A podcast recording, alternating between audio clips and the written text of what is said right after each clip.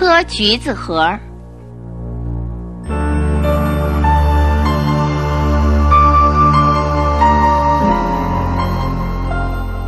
常燕导播，葛大卫配音录音，李若梅主讲。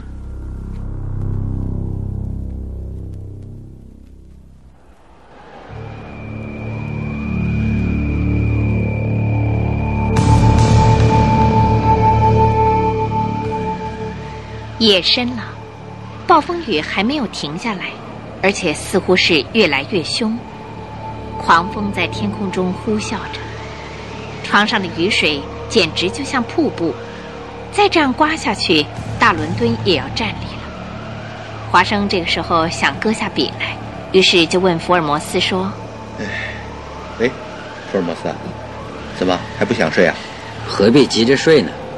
哎，你听。”听，听什么？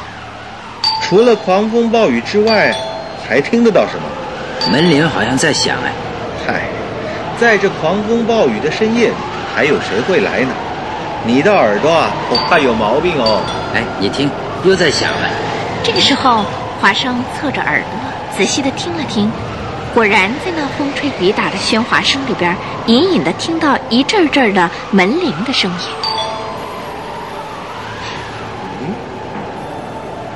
这个时候，福尔摩斯对华生说：“看样子，真有人来了，门铃又响起来了。哎，这哈德逊夫人大概不会去开门吧？在这样暴风雨的夜里，还会有什么人来？恐怕是电报吧。”华生站起身来，一推开了门，福尔摩斯就望着他说：“哎，你得小心些才好。”哦，我知道。华生向走廊走去。没有关上房门，就跑下楼去了。那一阵阵的风雨，简直快要把大门给冲垮了。华生就在屋里大声的问：“是谁啊？”他拉直了喉咙这么一问，门外头传进来一阵娇滴滴的声音：“呃，福尔摩斯先生的公馆可是在这儿？”华生一面惊疑着：“哎，是女人吗？”同时一边问：“哦，哎，这样深更半夜的。”你来找福尔摩斯到底有什么事啊？哦，有特别要紧的事情要拜托他耶。这次，这个人说话的声音比以前要粗了些，原来是个男人。华生接下去问：“你有什么事情要拜托他吗？”等见了面再讲好不好？求你让我见见他。这种时候突然找上门来，我自己也知道很对不起。呃，你是福尔摩斯先生吗？听那说话的声音，说话的语调，都很诚恳的样子，不像是个冒失鬼。华生就回答他说：“哦，不，我并不是福尔摩斯先生，你请等一等，我马上开门啊。”好的，谢谢。这个时候，这个人的声音又细弱了起来。华生把钥匙插进锁孔里边，旋转了一下，把门拉开来。一个大衣早就湿透了的男人马上冲了进来。对不起啊，让你久等了。哪里？华生双手关好了门，把门锁上，就回头看看那个人的脸孔。这是个年轻小伙子，看上去大约在二十一二岁左右。他已经被雨淋得像只落汤鸡，一头金发，眉目清秀，鼻子跟嘴巴也很端正，脸型显得相当高贵。说话的声音很细弱，很像是个女人。啊，我是约翰·奥本修。请问，你可就是华生先生？是的，我就是华生。福尔摩斯他住在二楼。哦，呃，请你把雨衣给脱下来，就挂在这儿。好，谢谢啊。福尔摩斯在二楼的起居室里靠在椅子上养神。他一看到跟着华生进去的这个奥本修，就招呼他说：“哎，在这样风雨之夜，还有人找上门来，我是最欢迎这种客人的。要是没有什么了不起的事情，我想绝不会冒着这样大的风雨跑来的。啊，请在这边坐。谢谢。呃，我是啊，你的贵姓大名我已经听到了。”而且还听你说有紧急要事，那就把这个事情的要点赶紧说一说吧。福尔摩斯张开双手，他盼望着的曲折离奇的案子，果真在风雨中送上门来了。福尔摩斯神情严肃的，一边抓过烟斗，把烟丝装进去。奥本修听福尔摩斯这么一说，就从椅子里探出了半个身子来。啊，我要告诉你的这件事，情节很曲折耶。嗯，好极了，越是曲折越有趣味。华生啊，嗯，替我记下来。没有问题。华生也是兴致勃勃的，取出一本大号的记录簿来，同时也拿起铅笔。窗外的风雨还是惊天动地的吹嚎着，这场暴风雨可真是不小。接着就是这位金发青年奥本修的叙述。有一个非常奇怪，而且也是莫名其妙的危险分子，正一步步逼近奥本修的身边来。这个事情说起来相当复杂，这还得从奥本修的父亲的父亲，也就是祖父时代说起。他的祖父有两个儿子，大儿子叫做叶勒士，小儿子叫做约瑟夫。约瑟夫就是奥本修的父亲。父亲经营一家自行车工厂，生意非常的好，赚了不少钱，过着舒服的生活。而奥本修的伯父叶乐士，曾经到美国去经商，事业也相当成功。他回到萨克斯郡之后，买了地皮，盖了房子，就在那儿过着安定的日子。伯父叶乐士的房子靠在村子边上，他住进去以后，从没到过街上来。他最讨厌跟人来往，可以说是个怪人。奥本修对于伯父的这些情形，怎么会知道的这么清楚呢？原来是当他十二三岁的时候，伯父就特别喜欢他，常常摸着奥本修的头，亲密地说哎，约翰呐、哎，约翰，：“最后，伯父就跟他的父亲商量好，把奥本修带到了萨克斯郡的家里去。因为他既不喜欢交际，又没有妻子，大概感觉很寂寞。可是奥本修这伯父实在是个再怪也没有的人了。有时候他闷在自己的房间里，整整一个星期也不出房门一步。有的时候才看到他在院子里散步，一转眼又跑回到房里去。伯父很喜欢喝酒，喝起白兰地来简直就像喝水似的。纸烟也抽得很厉害，一天要抽一百多支。不过他始终是很喜欢奥本修。哎，约翰呐、哎，来来来来，哎，你看你要玩哪一样啊？扑克还是下棋啊？啊？伯父常常就像换小猫似的，把奥本修叫过去，同时也跟他玩玩，总要接连玩上好几个钟头啊。伯父因为喜欢奥本修，就把管理男女佣仆的家务跟应付进进出出生意人的事务，全都交给奥本修去处理。到了奥本修十六岁的时候，一般家务他都已经知道怎么样来处理，各个房间门上的钥匙也都是由奥本修掌管。除了屋顶下面那间小阁楼，那是个堆放东西的仓库，伯父总是不让奥本修进去。伯父常常板起脸来说约翰呐、那里面啊，你可不能进去哦。：“至于那些男女佣人，更不必说了，谁也没有到那仓库里去过。这间堆放杂物的阁楼的门，一年四季总是锁着的，门的钥匙由伯父自己保管，所以奥本修有的时候不免想，真是怪事啊！那里边到底放着些什么东西呢？有一次，奥本修趁着伯父不注意的时候，悄悄地爬了上去。他把眼睛凑到锁孔上去，向里边看了又看。原来里头全都是些旧箱子、旧提包、破口袋这些杂物，乱七八糟的堆放在那儿。除了这些破旧东西以外，也没看到什么稀罕的东西。奥本修就想，伯父真是个怪物，为什么要把这个房间关得这么紧呢？从这次之后，奥本修也就不再去留意这件事情了。想不到，跟着就突然发生了一件莫名其妙的怪事。那是春天三月间的事。一个早晨，奥本修跟伯父走进餐厅去吃早餐，一进门就在餐桌上看到一封信放在那儿。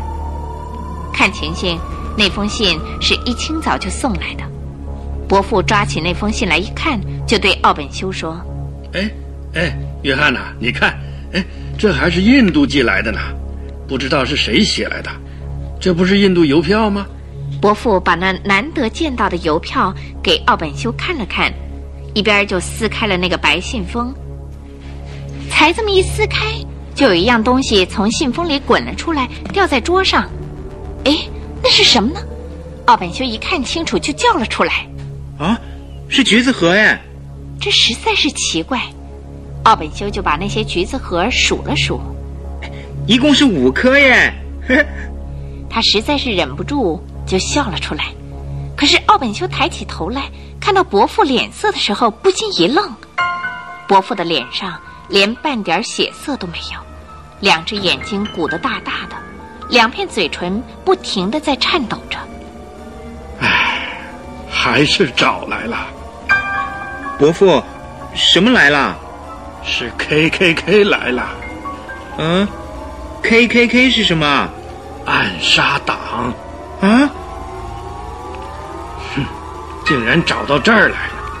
伯父还是不停的颤抖着，挣扎着站起身来，连早餐也不吃，就走出去了。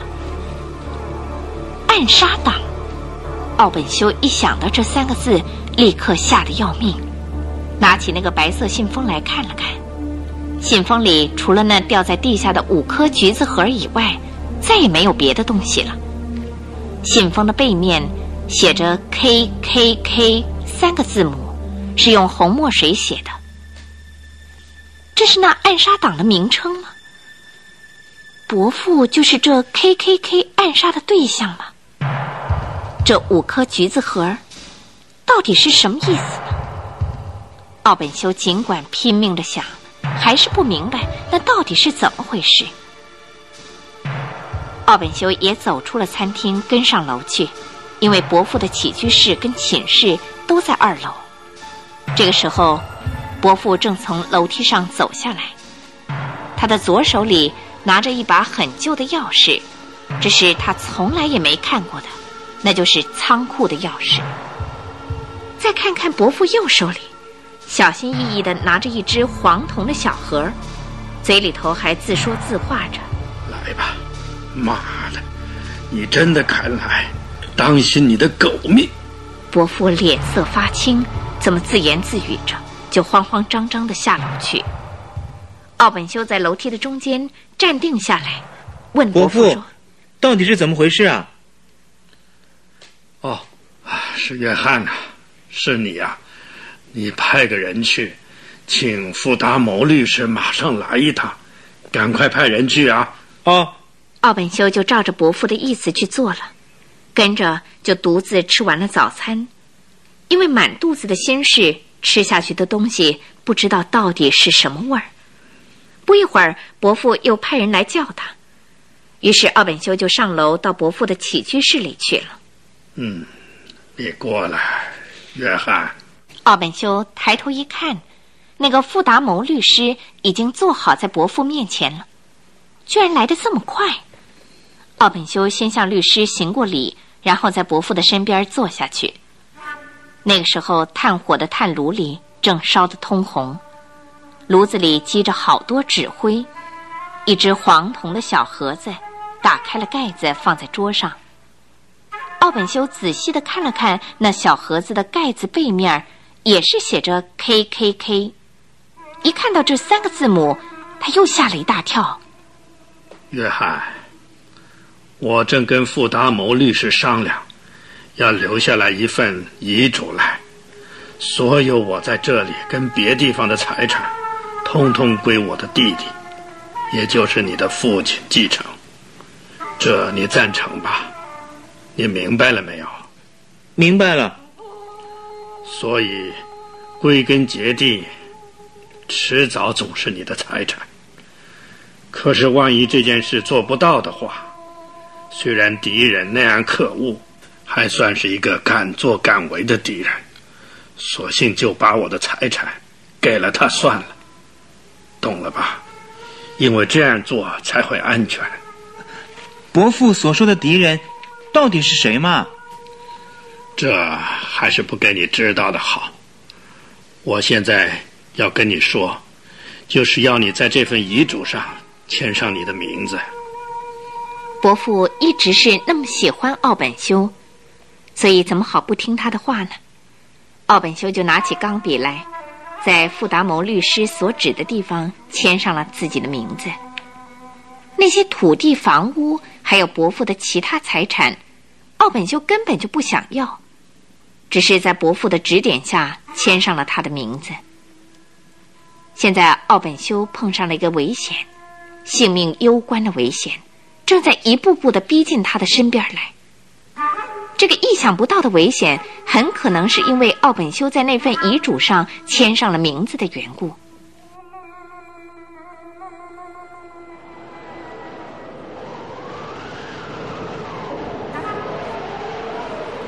狂风暴雨还是在屋外奔腾咆哮，窗门也不能打开。福尔摩斯不停地抽着烟斗，满屋子都是烟雾。华生只好站起身来把门打开。奥本修松了一口气之后，继续说了下去。从那个事情之后，奥本修的伯父就比以前更加喜欢喝酒，一到了晚上，就把门锁起来。独自闷在起居室里，不过偶然的也会看到伯父在院子里徘徊。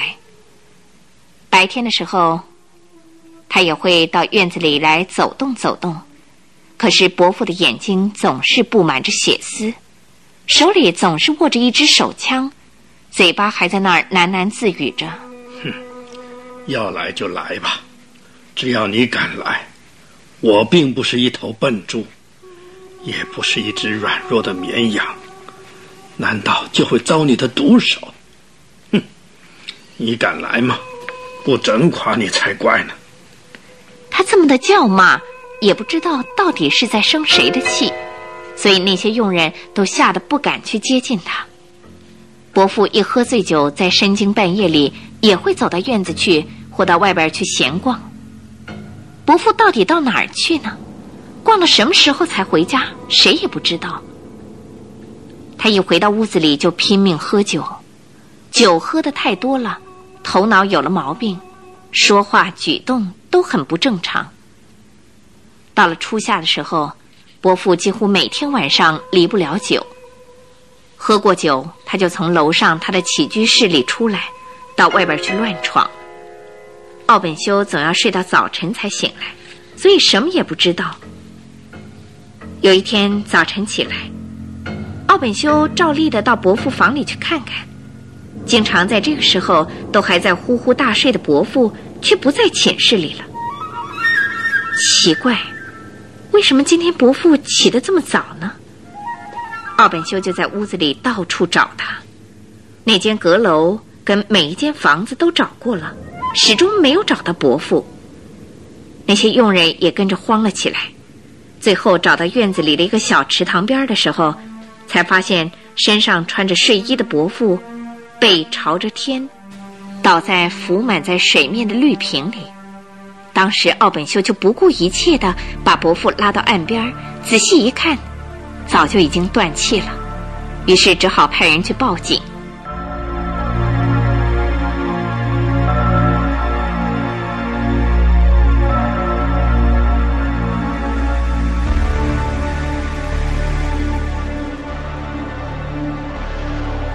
听到这儿，福尔摩斯就打断了奥本修的话，同时问道：“那个池塘到底有多深呢？”“哦，警察局里来的刑警跟其他的人们曾经量过这个池塘，说只有两尺深，这池子浅得很呢。”“嗯嗯。”“警察检验尸体的结果怎么样？”“身上没有验出半点伤痕来，所以断定是喝醉了酒，深夜失足跌到池塘里去的。”原来如此啊！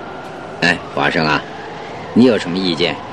哦，我什么意见也没有，根本就不知道。奥本修先生，你怎么说？哦，我想到伯父生前，他那么害怕那个 KKK 的暗杀党，同时他在留下遗嘱的时候也曾经提到敌人的话，所以对于伯父失足落水的真相到底怎么样，我可不敢确定啊。这个金发青年奥本修所说的话，越听越觉得离奇。福尔摩斯就问道：“嗯，这个案子真不简单。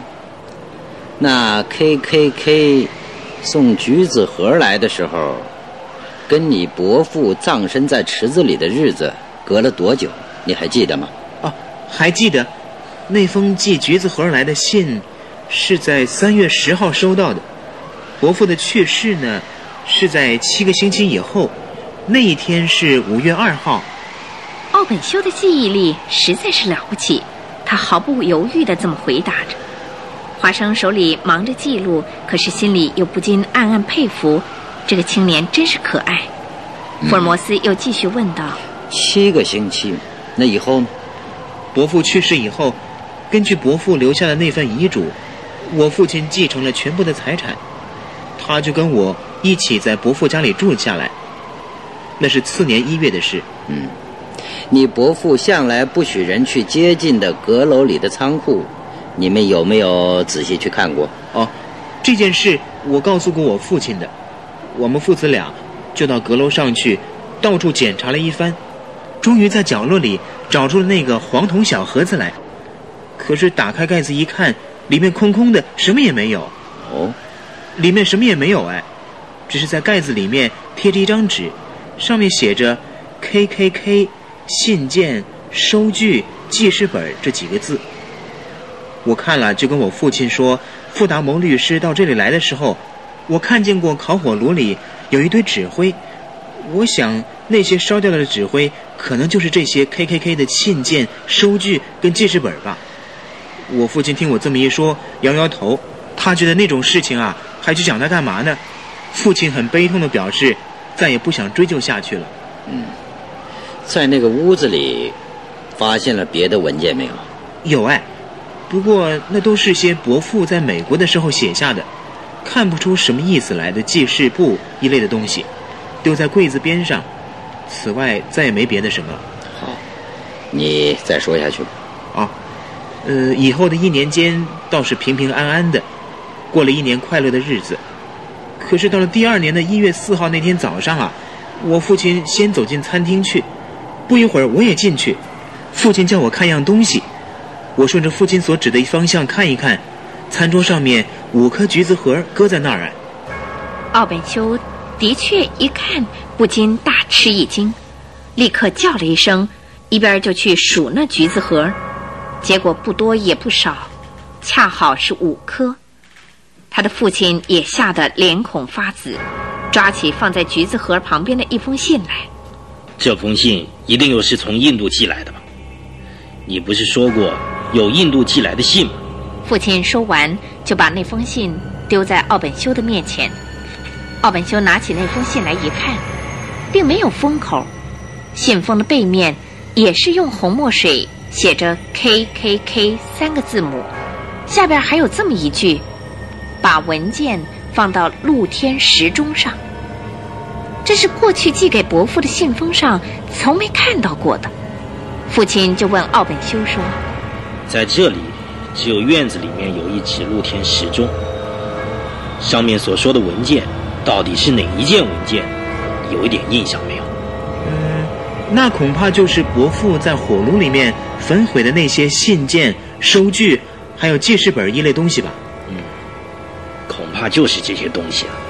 我听伯父说过，K K K 啊是一个暗杀党的暗号哎。现在又来了这惊人的来信，我想还是去报警比较放心。到底是什么文件，我还不知道呢。我想，把橘子盒寄来的人呢，一定是个疯子。我们去报警，不怕笑话人呐。可是这些东西的收件人是父亲呢。这个我知道。哎邮票上的邮戳盖的是哪一个邮局的？哦，苏格兰丹地邮局。哦，苏格兰呐，那很远啊。丹地这个地方是个海港吧？是啊，我在学校里地理课里啊读到过的。以前寄给伯父的信是从什么地方寄来的？印度寄来的，那是法属印度孟迪塞里的邮戳。嚯，你倒记得真清楚啊！孟迪塞里这个地方是在什么地区啊？这在地理课中我倒没学过，我不知道。这个事啊，真有点奇怪。大概是什么人开的玩笑吧？嗯，我想不必报警，免得惹人家笑话。奥本修的父亲性子很别扭，他只要一说出来就改变不了。自从 K K K 第二次来过信以后，过了三天，奥本修的父亲就到北部的博兹登山去看他的老朋友费利普。这是他的一个很要好的朋友，他们好久都没见面了，所以呢，奥本修的父亲一定要去看看。奥本修沉重而悲痛地说。天哪，我父亲竟然一去不返，现在想起来，还是万分的难过。我父亲走后第二天，就接到菲利普打来的急电，说我父亲病危，叫我赶快去。虽然说是病危，一定是得了疾病，而且病势很沉重。奥本修接到这封电报之后，大吃一惊，马上就动身赶了过去。到那边的时候，才知道。父亲并不是生病，而是独自到博兹登山里去看煤矿。回来的时候，一失足掉进了一个很深的，并且挖空了的煤矿洞里去。父亲的头盖骨当场跌破，虽然还能够呼吸，可是已经没有希望。这是菲利普事后告诉奥本修的。父亲闭着眼睛躺在床上。只剩下一口微弱的气息。爸爸，爸爸！奥本修尽管叫了父亲好几声，可是他一声也没有回答。第二天早晨六点十三分，父亲吐出了最后一口气。奥本修要警察局里的人一起到煤矿去，详细调查他父亲跌下去的炭坑里边的情形。可是。并没有查出半点可以证明父亲是被人推下坑去的证据来，所以警察局里的人就说，坑边没有设置木栅，一定是快天黑的时候他失足跌下去的。同时，一般人也都是这么说。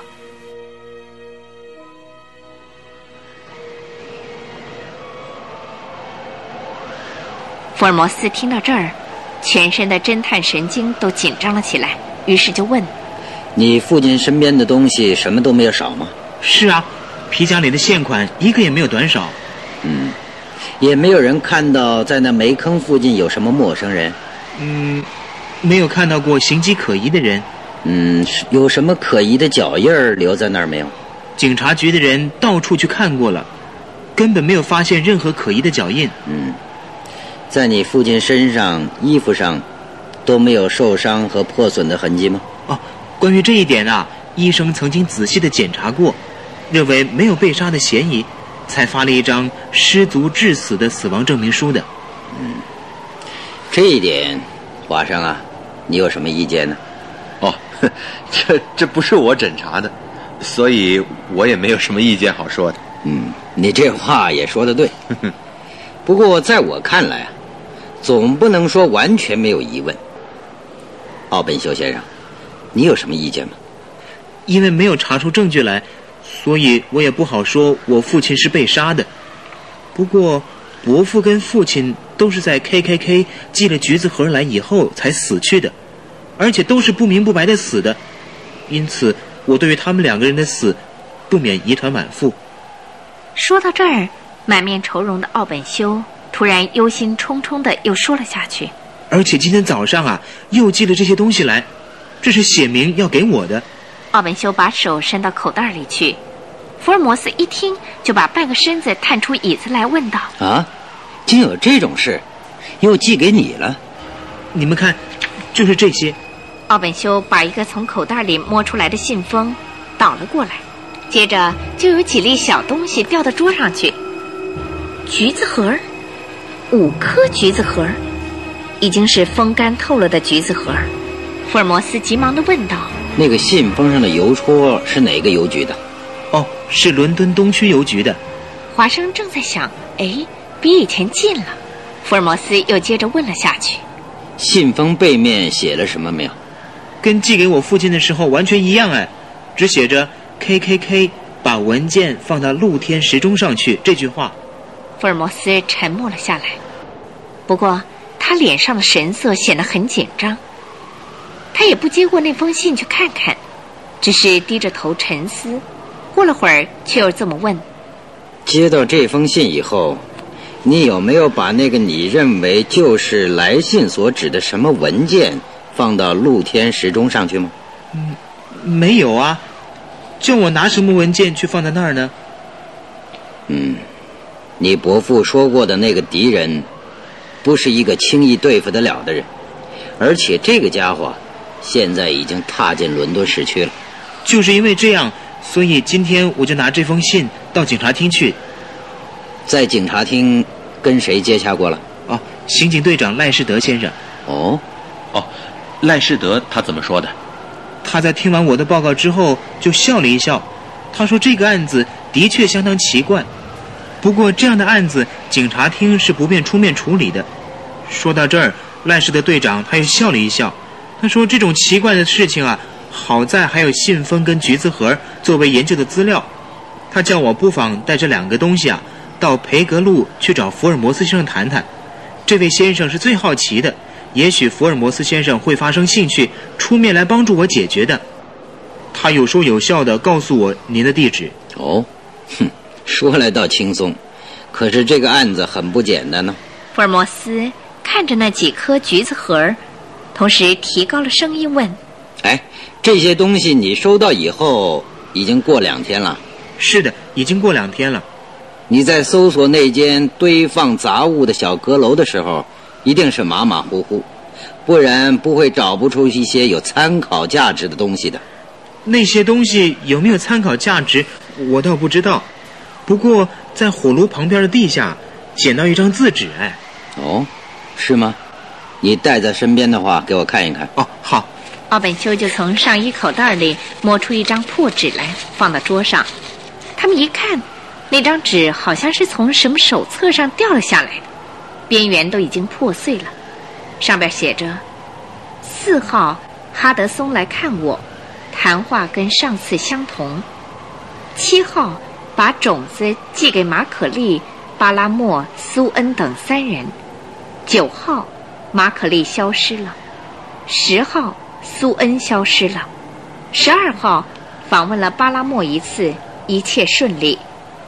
华生啊，嗯，请你把它抄下来。哦，好的。哎，这是日记吧？嗯，上面有日期，应该是日记。奥本修先生。这是你伯父的字迹吗？是我伯父的笔迹，没有错。嗯，你伯父把一些重要的秘密文件在火炉里烧了，这一页是偶然掉到地下的，所以留了下来。如果我这样推测没有错的话，这一页日记倒是一个重要的证据，希望你好好保存起来。哦，好的。奥本修就把那张纸折好，很小心的放进上衣的内口袋里。福尔摩斯把双手在胸口一插的说：“这个事情已经到了不应该在这里空谈的时候，你应该马上回家去，防止这个敌人加害你，这是第一个步骤。”“啊，你要我去防止敌人？哎，这叫我怎么去防止呢？”“啊，你先这样写几句。文件都被我伯父烧光了，一页也没有留下来，所以。”我对于这些文件的事根本不知道，看也没有看到过。写好以后，放在那只黄铜小盒子里，再搁到那只露天时钟上。啊，好的，这是我做得到的，我马上去做。哎，你要把字写的大些、清楚些，好让敌人很快就看得出来。是，我知道了。眼前嘛，先这样应付一下，好缓和缓和那个迫在眼前的危险。同时，也可以用这个方法去摸清敌人的底细。福尔摩斯先生，我一定照着你的话去做。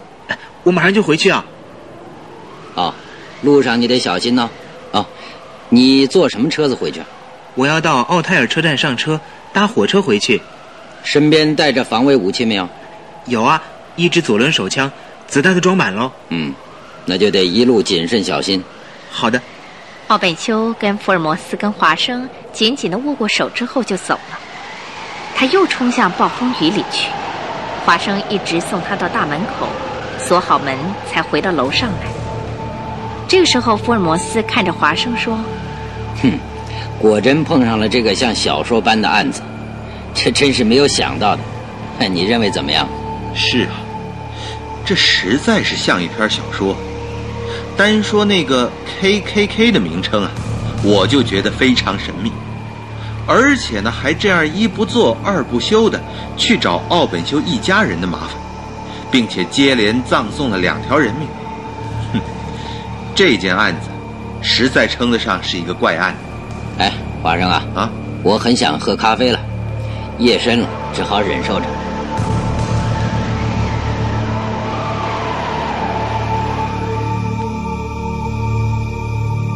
五颗橘子核上集，常燕导播，葛大卫配音录音，李若梅主讲。参加播出的有尹传星、李英丽、苏文燕、张元武、王大鹏。谢谢收听。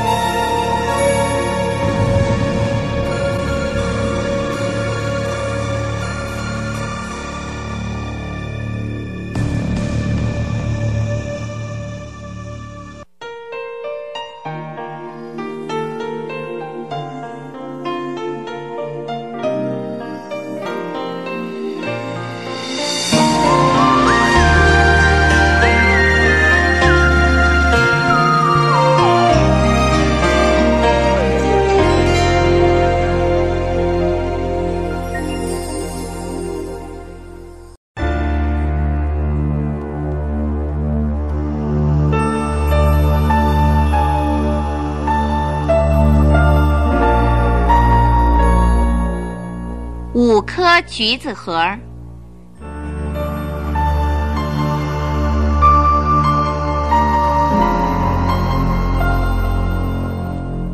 常燕导播，葛大卫配音录音，李若梅主讲。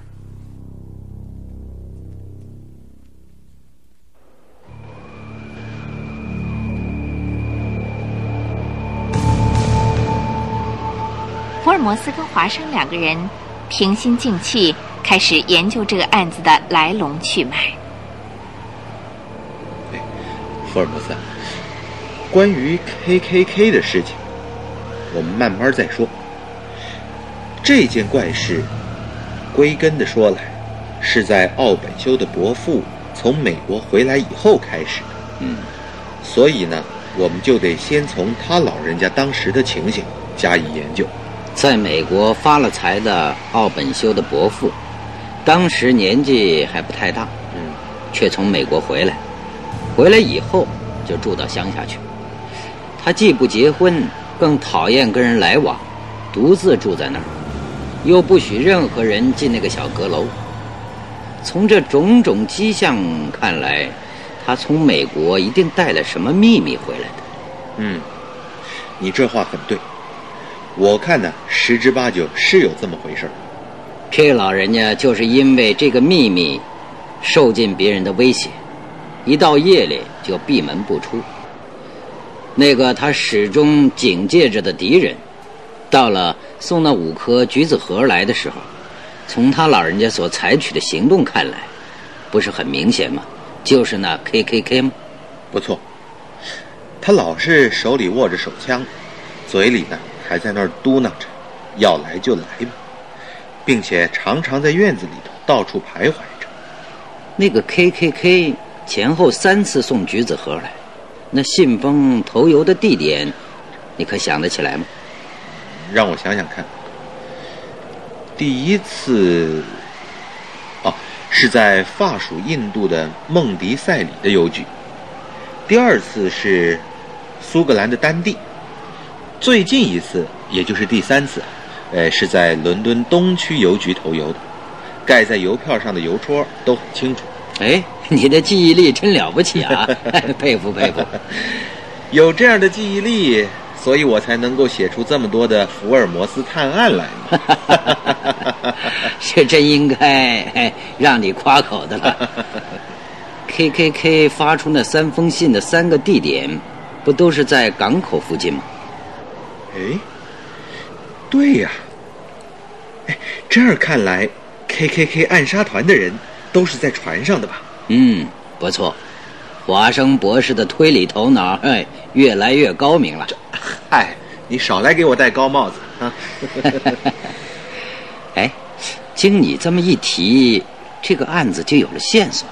我们跟着这根线索，再推敲下去，从第一次寄橘子盒来以后，到奥本修的伯父在池塘里死去的时候，一共是经过了七个星期。第二次的信封寄到以后，到奥本修的父亲跌死在煤矿坑里，前后才不过三或四天。对于这一点，在你看来，可有什么值得注意的地方？让我想想看，嗯，那第一次是因为从很远的法属印度那边寄来的，嗯，第二次就近得多了，对，是从苏格兰寄出来的。我要从远近方面来研究下去。你这次的想法就不大高明哦。哎，福尔摩斯，你认为我这个想法不太高明？那么，对于你自己刚才所说的七个星期，还有三或四天这些时间上的差别，你又要怎么说明呢？依我看来啊，K K K 所乘的船只并不是轮船，恐怕是帆船。什么？哦，是张挂着不凡的帆船。嗨，这未免也太落伍了。哎，可是所有的邮件都是用轮船运送的，所以。邮件就到的比帆船快，在那老远的法属印度的孟迪塞里港口，把信投邮以后，才搭那慢慢行驶的帆船来的话，就要经过七个星期的航程，才到得了英国。你说对不对？嗯，对，对极了。苏格兰离这儿很近，所以人尽管比邮件慢到，到伦敦。也只不过需要三或四天。是啊，你这个判断是合理的。可是第三次寄给奥本修的那一次，邮戳是伦敦东区邮局的，那可怕的 K K K 已经到伦敦来了，而且自从奥本修接到橘子盒以来，已经过了两天了。危机不是迫近在眼前了吗？啊，K K K 逼得这么紧，到底是为了什么呢？所以啊，我早就说过，奥本修的伯父从美国回来的时候，带回来的那些文件，对于 K K K 来说，一定是非常重要的东西。保存着这批文件的人，不管是他的伯父或他的父亲，或者是奥本修本人，都一直没有交还给 K K K。嗯，研究到这儿，真相就慢慢明白了。哎，福尔摩斯。把你所猜想的话，干脆都说给我听听。哎，你别这样急好不好啊？这，他伯父所说的敌人，我看不像只有一个人哦。真的吗？嗯。你有什么根据呢？在院子里的池塘里啊，在那样深的煤矿坑里，大胆的杀人，而且没有留下半点证据来，绝不是一个人干得了的。嗯，有理，有道理。不过，K K K 的那些家伙，为了什么目的要结成一个专门杀人团体呢？嗯，这是美国的卡卡拉卡郎。什么？卡卡拉卡郎？嗯，哼，这到底什么意思？哎，你别这么急嘛，还是先来看一看记录，这要比我的说明啊清楚得多。哦，福尔摩斯站起身来。到隔壁一间放着书橱的房里去，屋外的狂风暴雨似乎小了点儿。福尔摩斯到隔壁房里去，捧了一本厚厚的、好像字典一样的书出来，放到了桌子上，然后就一页页翻过去。他翻了一阵儿，就把那书推进到华生的身边来。哎，找到了，就在这儿。你看，这卡卡拉卡郎的解释就在这儿。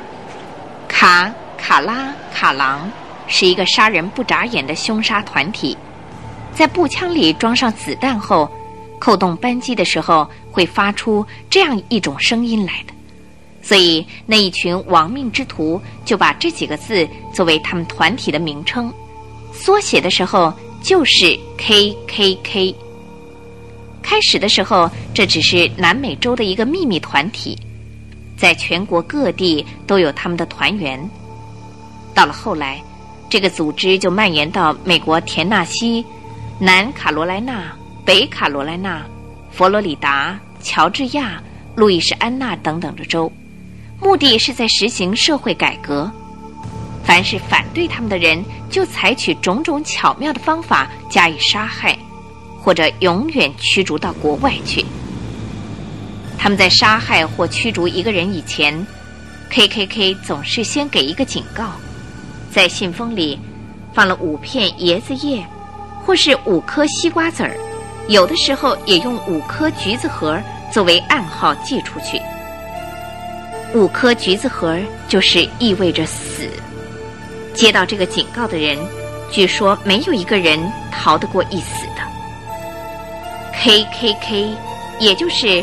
卡卡拉卡郎，对于美国人来说，具有一种使人毛骨悚然的可怕意义。华生在读这段解释的时候，越读越觉得这暗杀团的可恶。读过之后，就对福尔摩斯说：“对于这样一个规模庞大的暗杀集团，政府当局竟然不闻不问，哼，这恐怕只有在美国才会有这种不合情理的事。”在其他各国是绝对不会有的。哎，这话不能这样说。在我们英国，不是也有一个地下帝王莫连基教授所主持的规模非常庞大的秘密团体，在地下活跃过吗？嗯，他们的组织网啊，不也是大的惊人吗？世界上任何国家都有这种罪恶的组织。嗯，不错。这时候。华生就想起他以前所写的那本《狮子的爪子》中那个断崖下的决斗的可怕场面。不过，这奥本修的伯父拿在手里的那些文件，如果是 K.K.K 的重要文件，那么他伯父在美国的时候，可能也是当地 K.K.K 的重要分子。你说对不对？今天的华生虽然还没有喝过一杯咖啡，哎，头脑却是意想不到的清楚啊！你这个推断合理极了。就在那一页日记的语句里，不是正含有一种不是局外人懂得的秘密吗？我们不妨就来一句一句的研究下去。嘿嘿，这正合我的意思。我们就从四号那天的日记看下去。嗯，四号，哈达生来过。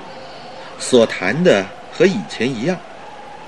这个哈达生大概是团员之一，因为已经跟他谈过好几次。嗯，解释的很高明。下面呢？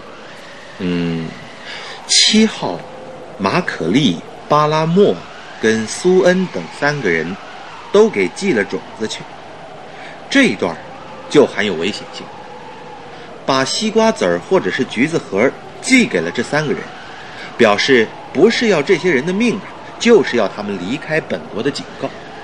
这可是一页血淋淋的日记啊！嗯，下面呢，在发出那个警告之后两天，九号，马可利消失，这就是表示马可利已经被杀死。三天之后，十号，苏恩消失，这就是说又杀了一个，因为这两个人都没有接受警告。K.K.K 就接连干下了这不留半点痕迹的凶杀案子来。嗯，又过了两天的十二号，巴拉莫找了来，谈话很顺的，只有巴拉莫一个人接受了那个警告，于是就找了来。找他干什么呢？那是无从知道。不过密谈的结果很好，所以谈话很顺的。哎，福尔摩斯，你说我这个推测对不对？嗯，佩服佩服，成绩超过一百分。哦，终于成了名侦探华生了。哎，这个案子的真相，在华生先生的推断下就很明白了。哼，你别乱戴高帽子。K K K 现在到底在哪儿？根本还不知道。你找到一点线索没有？华生博士，啊，这下你真的出了很大的力。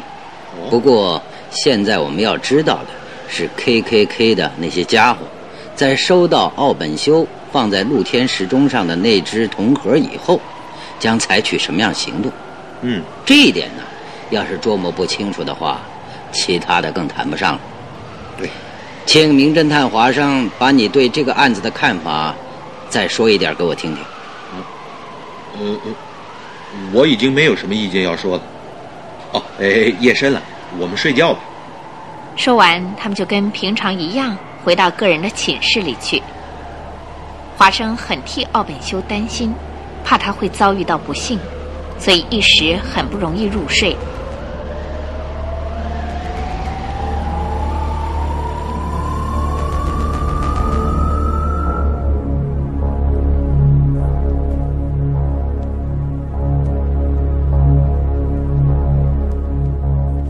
第二天的早晨，天气已经放晴了，空中连一朵云彩也没有，满天照耀着阳光。那场狂风暴雨已经是消失的无影无踪了。在吃早餐的时候，华生问福尔摩斯说哎，今天的天气好极了，怎么样？要不要出去散步？我觉得啊，如果去散一个钟头的步很好啊。哎呀，我还想再睡一会儿，因为昨天晚上睡得太晚了。哦，：“福尔摩斯不想去。”嗯，华生就打开《伦敦泰晤士报》来看看，心里在想：今天报纸上会不会有什么动人的新闻呢？一条新闻的标题引起了华生的注意，一读下去，使华生大吃一惊。哎呀，糟了，我们慢了一步了。啊，什么慢了一步？福尔摩斯，你自己看吧。新闻标题是《暴风雨之夜，青年死在江边》。昨晚两点多钟，正当暴风雨侵袭本市的时候，东区警察局的警员戈克在辖区内巡逻。走到伏尔泰桥附近的时候，突然听到一个男子喊救命的声音，他就跑到桥上去，可是因为当时停电，到处黢黑一片。又是正值风雨交加的时候，没有方法去搜索，便通知水上警察，要他们在江中搜查。到了今晨，在桥下发现一具青年的尸体，由死者身上发现了名片，才知道死者是约翰·奥本修，现住奥乡村。据警方判断，死者在暴风雨中赶路，从桥上经过时。因岸边没有木栅，当时又在黑夜里，便失足落水溺毙。尸体上并没有发现伤痕，死者身边的东西也没有短少。警方早就希望区公所在伏尔泰桥两岸设置木栅，区公所始终不予重视，终于造成了这场不幸。福尔摩斯看完了这条新闻，两只眼睛直瞪着前方。咬紧了他的嘴唇，一声不响，停了一会儿才说马上，这是一个没有方法挽回的永久的失败。他一时难过的说不出话来，过了一会儿才有气无力的说这个指望我帮助他，特地来找我帮忙的青年，还是遭了暗杀团的毒手，而且他跟这件事根本毫无关系的。福尔摩斯说话的声音慢慢的低沉下来，满面怒容，可以想见他心里是如何的愤慨。福尔摩斯的感情激动到这种地步，是华生第一次看到的。这 K.K.K 暗杀团真是可恨呐、华生心里也难受到了极点，停了会儿就问福尔摩斯说奥本修到这儿来的时候，是不是被 K K K 发现了，跟了来的？这还用说吗？那些混蛋，现在正在那儿好笑，笑我福尔摩斯没有本领，他们一定会得意洋洋地说：“怎么样，福尔摩斯，我们就有这套本领，你不妨跟我们交手看看，当心你的狗命。不管要冒怎么样的危险，我一定要把手铐扣到这些家伙的手上去。”说到这儿，福尔摩斯站起身来。我出去一下，华生，你在家等着我。你到哪儿去？警察厅。警察厅就是我自己。我立誓要抓住他们，把这一群杀人犯从奥本修的伯父算起，至少也有了三次杀人罪的这群杀人犯逮捕到案，给他们应得的惩罚。福尔摩斯说完，也没有化妆一下就走出门去了。胃口那么大的福尔摩斯，今天连早饭都没吃就出门了。华生也为奥本修的死伤心。连咖啡也不想喝一口。华生等到中午，等到傍晚，福尔摩斯一直都没有回来。是不是找到了 K K K 的巢穴，在跟那些杀人鬼硬拼？出了什么事了？华生为他担心着，片刻也安不下心来。他也很想去帮福尔摩斯一手，可是到哪儿去找他？一直到了天黑。华生始终在坐立不安中度过。华生想，一定是出了什么事了。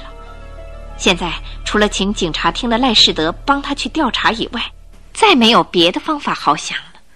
于是华生就想打电话给赖世德刑警队长。这个时候已经是过了十点钟，楼梯上响起脚步声来。哎，回来了！华生一开门，进来的果真是福尔摩斯。福尔摩斯，你到哪儿去了？哦，一进门来，福尔摩斯就到壁橱那边去，拉开布幔，取出一块面包，把它撕了开来，一块块塞到嘴里去，大口大口的嚼着。嗯，呃，华华生，哎，水，冷冷开水。哦，到底怎么了？嗯，啊，一片面包，好不容易咽下去。哎呀，刚才啊，把我的食道塞住了。你怎么会饿成这个样子呢？啊，从早晨到现在一直忘了吃东西。福尔摩斯填满了肚子，就靠在椅子上，同时从口袋里取出了他的烟斗来。从早晨起，东西都没有吃，你到底在干什么？还不是到处奔走？哎呀，整整十五个小时啊，没有歇过一会儿。哎呀，你一拼起命来就是这样。是不是找出什么线索来了？当然找到了，真的。嘿，给那些混蛋扣上手铐的地点是在美国。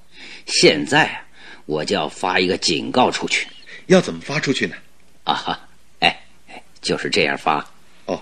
福尔摩斯又到壁橱前面去，从橱子里取出了一只橘子来，又取过一把水果刀，把那柑橘切开来，把几颗橘子核挤在桌上。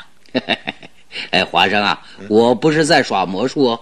福尔摩斯笑了笑，就捡起五颗橘子核，放进一个白色信封里，跟着又拿起钢笔来，在信封的背后写上这样粗粗的一行字：“为了 J.O. 先生，S.H.” 哎，我懂得这一行的意思，是为了约翰·奥本修，夏洛克·福尔摩斯记，一点儿也不错。福尔摩斯说完，狠狠地把信封翻过来，又在信封的正面咬牙切齿地写上收信人的姓名及地址。上头是美国乔治亚州塞芬纳港，帆船“狼斯泰号”，船长吉姆斯·加鲁亨先生收。华生看了看信封，问福尔摩斯说：“这艘‘朗斯泰号’？”就是 K K K 的船吗？嗯，是啊。在这艘帆船没有到达塞芬纳港以前，这封信早就被轮船送到那边去了。所以等那艘帆船一开进港口，这封信就会交给船长。船长那个家伙打开信封，看到那五颗橘子核跟奥本修、福尔摩斯这个两个名字的时候，一定会大吃一惊的。吉姆斯·加鲁亨船长，一定就是那个 K K K 的团长。当然，这些线索你到底是从哪儿找来的？福尔摩斯的那套侦探方法真是神鬼莫测，让人佩服不已。到底是个大名鼎鼎的侦探呢。哼，这件事当然费了一点心血。哦，福尔摩斯虽然是整整十五个小时饿着肚子东奔西走，可是他的精神看起来还不错。今天呢，我找遍了伦敦的轮船公司，调查那些在法属印度的孟迪塞里港进出的帆船。这个工作真不容易做，在那港口来往的帆船多达三十六艘。有三十六艘啊！嗨，真不得了！哎，我在调查那三十六艘帆船的船名的时候，哎，一看到一艘叫做“狼斯泰号”的船名时候，就使我的侦探神经紧张起来。因为这是美国德克萨斯州的别名哦，有这样的事。哎，那群 K K K 的家伙是不是都在这条船上？当然了，我仔细一查，查出了奥本修的父亲跌死在煤矿坑道里的那天，这艘帆船正好停靠在苏格兰的丹地港里。那个家伙这次到伦敦来，在东区的邮局里，把那个放了五颗橘子核的信封寄给奥本秀。所以他已经到了伦敦，这是非常明显的事实。你是不是已经跟那个家伙硬拼过一场了？嗯，不过我在调查这个案子的经过的时候，就忙到深夜了。我总算没有白费心血，已经调查明白，那艘朗斯泰号帆船现在正停泊在耶尔巴德港里。我一查明白，正如你的猜测，就想找上那个船去硬拼一场。后来怎么了？我赶到港口去一找，却连那个帆船的影子也没看到。啊！我就向码头工人打听啊，可是那个工人跟我说，朗斯泰号帆船今天上午趁着东风开走了。就这样，去跟 K.K.K 那些家伙硬拼一场的计划扑了一个空。嗯，我福尔摩斯只好垂头丧气的回来了。福尔摩斯说完，耸了耸肩膀，猛抽了一口烟，然后又继续说。当时他就打算坐上一艘速度比帆船快得多的轮船，索性在海上一路追过去。再想想，根本不知道那艘帆船到底要开到什么地方，而且他开出港口已经有九个多钟头。不过，福尔摩斯还是有点不甘心，于是就到船公司里打听朗斯泰号帆船离开这儿之后的目的地。哈哈。哎，这艘帆船呐，这一次啊是开回美国乔治亚的瑟芬纳港去的。船公司里的职员回答的很清楚，因为他根本不知道这艘船上的人全都是 KKK 暗杀团的家伙。啊，那这艘帆船的船长叫什么名字？啊，是美国人吉姆斯·加鲁亨。哎，他是一个很老练的船长啊。哦，这位船长在这个船上是不是很久了？是啊。船上的船员都是美国人，总务长跟大副都是美国人，不过船员当中也有芬兰人跟德国人呢。那三个美国人从昨天晚上到今天早晨这段时间，他们上岸了没有？他们三个，呃，好像到中午以前快要开船的时候才回到船上去的。哎，嗯，先生，您是干什么的？是不是跟狼斯泰号有什么关系啊？是我有一件重要的东西，请加鲁亨船长给我带走，所以不大放心，特地来问问。对不起啊，打搅了。从船公司里出来，福尔摩斯就到警察厅去找赖士德。福尔摩斯连抽了几口烟，苦笑了一下。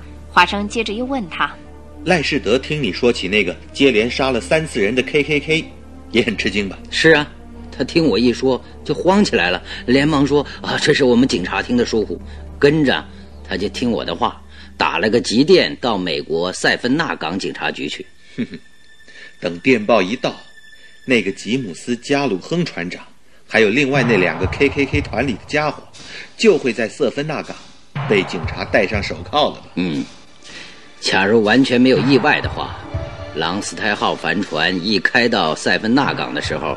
那个装着五颗橘子核的信封就会送到加鲁亨船长手里，他一接到那封信，一定会大惊失色，以为秘密被拆穿了，竟然一直追到这儿来，他就会去找他那两个手下人商量。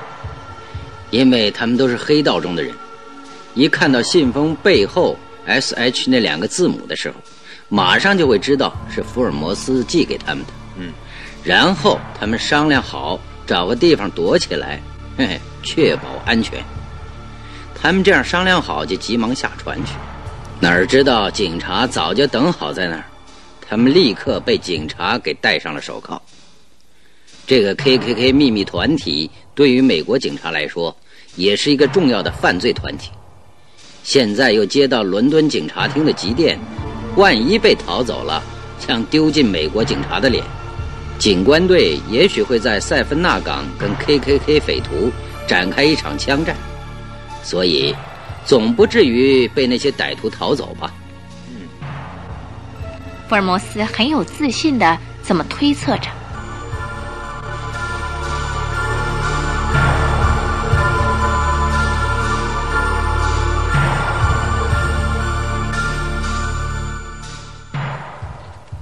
三个星期过去了，四个星期过去了，始终就没接到赖士德队长的消息。华生就问福尔摩斯说：“哎赖士德队长有没有跟你说过什么关于美国逮捕了 KKK 匪徒的事情啊？”嗯，塞芬纳港的警方，哎，一有消息来，赖士德就会通知我的，这是我跟他讲好的。哦，晚报送来后，华生在上面发现了一条新闻，就跟福尔摩斯一起看了下去。标题是一艘美国帆船在大西洋上沉没。新闻的内容是七月十六号上午，从伦敦耶尔巴德港口驶回美国乔治亚州塞芬纳港的一艘三道围墙的帆船“朗斯泰号”帆船已告失踪。船公司和货主想尽方法搜寻，到现在仍是没有结果。昨天从航行在大西洋的加拿大皇后号轮船上传来消息，他们在海洋上发现了一些船尾的破片，上面刻有 “L.S.” 字样。从这消息判断，朗斯泰号帆船却已出事沉没。船公司和货主方面。从这条帆船的航海日程推算，断定这艘船刚巧碰上了近年来少见的一个强烈台风，被卷入了台风中心，不幸沉没。哼！读完这条新闻，福尔摩斯深深地哼了一下。结果还是我失败，大失败。这艘朗斯泰号帆船，我亲眼看它停好在耶尔巴德港里，却放过了这个活捉那几个 KKK 歹徒的机会。华生。你怎么说，福尔摩斯？这怎么能说是你的失败？能够查出这 KKK 的底细来，已经是很不容易的了。不过，我总觉得自己还是不够高明，真可说是一个饭桶侦探。我要离开伦敦一段时间，什么案子也不办。你离开伦敦，打算上哪儿去呢？我想到别墅去住一阵子。福尔摩斯只要一说出口来。那是谁也没办法劝阻的。福尔摩斯当天就到他的别墅里去了。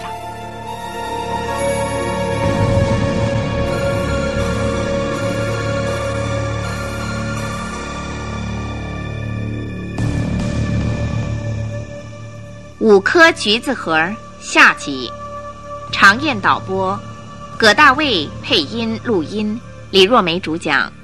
参加播出的有尹传星。李英利、王大鹏，谢谢收听。